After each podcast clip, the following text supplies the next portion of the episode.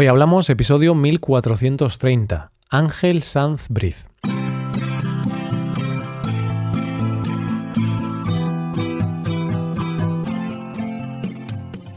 Bienvenido a Hoy Hablamos, el podcast para aprender español cada día. Si te gusta este contenido para aprender español, creo que puedes aprender todavía más si te haces suscriptor premium. ¿Por qué? Pues porque podrás ver la transcripción del audio, ejercicios y explicaciones de los episodios y también podrás escuchar los episodios exclusivos. Publicamos uno nuevo cada viernes. Puedes usar este contenido en tu rutina de estudio para mejorar tu español. Puedes hacerte suscriptor premium en hoyhablamos.com. Hola oyente, ¿qué tal? ¿Cómo estás? Muchas veces decimos o pensamos que si hacemos cosas buenas, la vida nos va a recompensar por ello. Muchas veces hablamos del karma, de que lo bueno que hagamos será recompensado en el futuro. Bueno, pues yo no sé si eso será verdad o no. Quiero creer que sí es verdad. Y hoy vamos a hablar de un hombre que hizo un acto de bondad y humanidad enorme. Un hombre que hizo cosas buenas. Hoy hablamos de Ángel Sanz Briz. Cuando te pones a revisar la historia, te das cuenta de que el privilegio que da vivir en un país democrático y en paz puede cambiar en solo un segundo. Lo cierto es que no hace falta ir muy atrás en la historia. Solo tenemos que ir unos meses atrás y ver lo que se está viviendo en Ucrania. Un país como podía ser otro cualquiera, donde la gente tenía una vida normal y de un día para otro hay una invasión, una guerra, y tuvieron que ir refugiados a otro país o a luchar al frente. Es una locura, ¿verdad, oyente? Lo cierto es que la historia está repleta de auténticas tragedias humanas, donde hay personas que han sido perseguidas y masacradas solo por ser de una nacionalidad, grupo religioso, preferencia sexual o por ser de una determinada manera. Pero en estos agujeros negros, que son estas guerras y estas masacres, hay personas que aportan luz. Visto desde lejos, puede parecer que esas personas hicieron un trabajo fácil, pero todo lo contrario. Hablo de esas personas que luchan contra esa barbarie, personas que aportan su granito de arena y ayudan poniendo su vida en juego. Esos son los verdaderos héroes que todos deberíamos admirar. La pena es que la mayoría se quedan en el anonimato o caen en el olvido. Te pongo un ejemplo, oyente. Cuando se habla del holocausto y se habla de héroes que salvaron vidas, a todo el mundo se le viene un nombre a la mente, Oscar Slinder. La razón es que este nombre ha entrado en la cultura popular gracias a la película La lista Slinder, una película triste pero muy buena, una película que casi todo el mundo ha visto. Y en este episodio de hoy vamos a conocer a uno de esos héroes. Un héroe que también hizo su labor en el holocausto, un héroe que salvó a más de 5.000 personas y que era español. Hoy vamos a hablar de Ángel Sanz Briz. Y antes de nada, tengo que dar las gracias a André, que fue el suscriptor premium que nos propuso hacer este tema. Muchas gracias André por tu sugerencia. ¿Quién fue Ángel Sanz Briz? Fue un diplomático español, también conocido como el Ángel de Budapest, que fue embajador en Hungría durante la Segunda Guerra Mundial. Ángel nació en Zaragoza en el año 1910. Estudió Derecho y comenzó su carrera diplomática en 1939. Su primer encargo como diplomático fue como encargado de negocios en el Cairo, en Egipto. Pero el hecho que cambiaría la historia es que en 1942 llegó como encargado de negocios a Budapest, en Hungría. Aquí me tienes que permitir que haga un alto en el camino en la historia de Ángel para contarte el contexto húngaro en ese momento.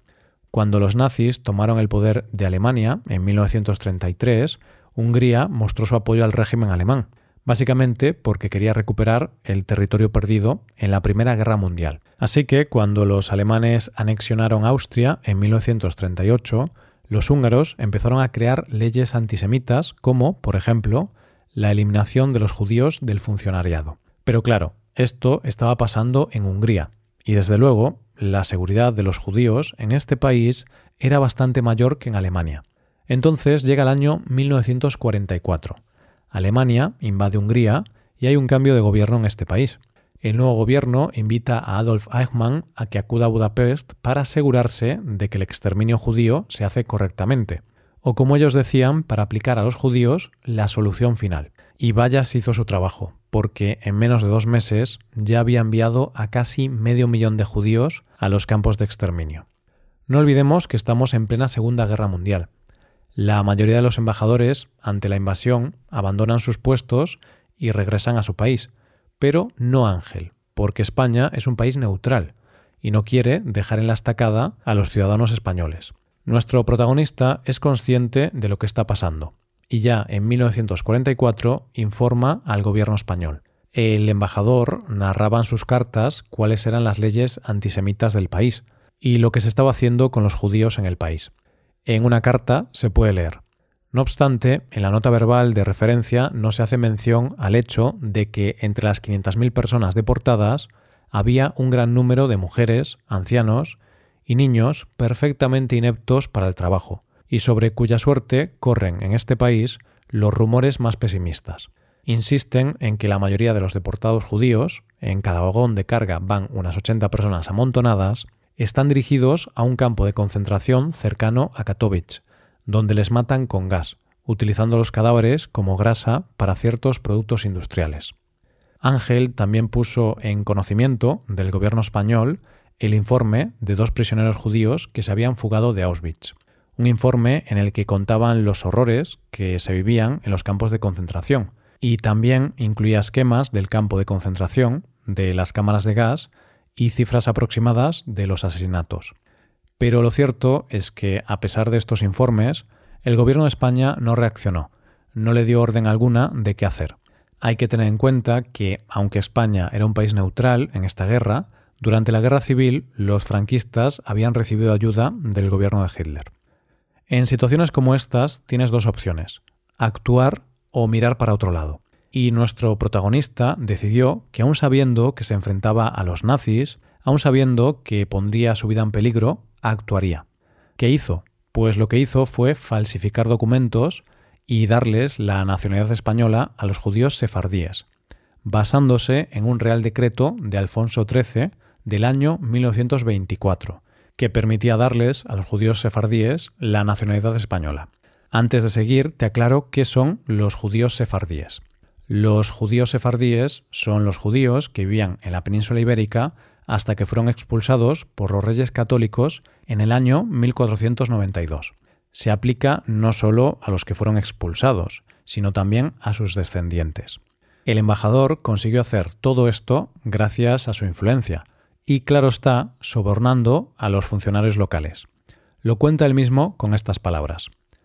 Logré que el gobierno húngaro autorizara la protección por parte de España de 200 judíos sefardíes. Luego convertí esas 200 unidades en 200 familias, y esas 200 familias se multiplicaron indefinidamente mediante el simple procedimiento de no darle salvoconducto a los judíos en grupos que superaran los 200. Ángel llevó un recuento muy exhaustivo de todas las personas a las que ayudó en aquella situación.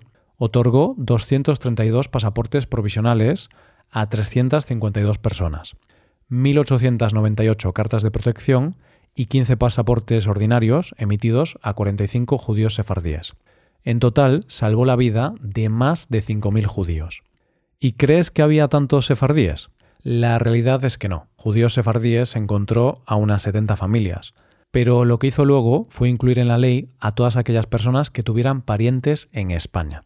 Era importante concederles los pasaportes y los salvoconductos, pero también era importante buscarles un lugar donde vivir, porque los judíos eran llevados a guetos. Así que lo que hizo fue alquilar apartamentos, 11 en total, para alojar a las más de 5.000 personas que había colocado bajo protección española. Estos apartamentos estaban identificados como anexos a la legación española y por tanto gozaban de extraterritorialidad, es decir, tenían inmunidad diplomática. Además, por si esto fuera poco, y con la ayuda de la Cruz Roja, logró colocar distintivos con la bandera española en hospitales, orfanatos y clínicas de maternidad para proteger a las familias judías que allí se encontraban. Tiempo después, las tropas rusas estaban avanzando, y ante esta situación, el embajador recibió órdenes de abandonar Budapest, y en noviembre de 1944 abandonó la ciudad húngara y se fue a Suiza. Pero antes de irse dejó la encomienda a sus colaboradores de continuar con la labor en su ausencia, Uno de los más importantes fue un hombre italiano, Giorgio Perlasca, que obtuvo el pasaporte español gracias a Ángel, porque había luchado en la Guerra Civil Española.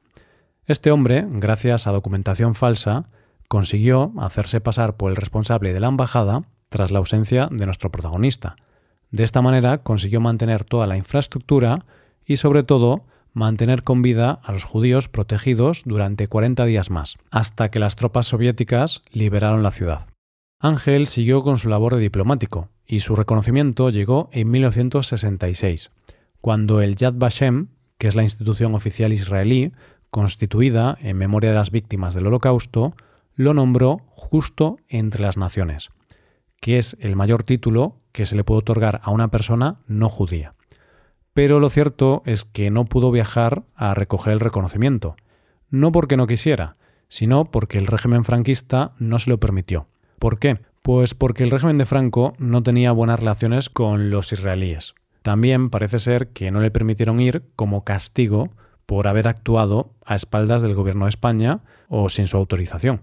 Ángel Sanz Briz murió en Roma en el año 1980, cuando estaba destinado allí como embajador de la Santa Sede. Lo más triste de esta historia es que murió sin que su país le reconociera su labor humanitaria. Más tarde sí se haría, y por eso conocemos hoy su historia. Se suele decir que nadie es profeta en su tierra, y en este caso es cierto, porque sí que tuvo muchos reconocimientos a lo largo y ancho del mundo, como defensor de los perseguidos. Este episodio tiene que servir como homenaje a Ángel, pero también para entender qué es un héroe de verdad.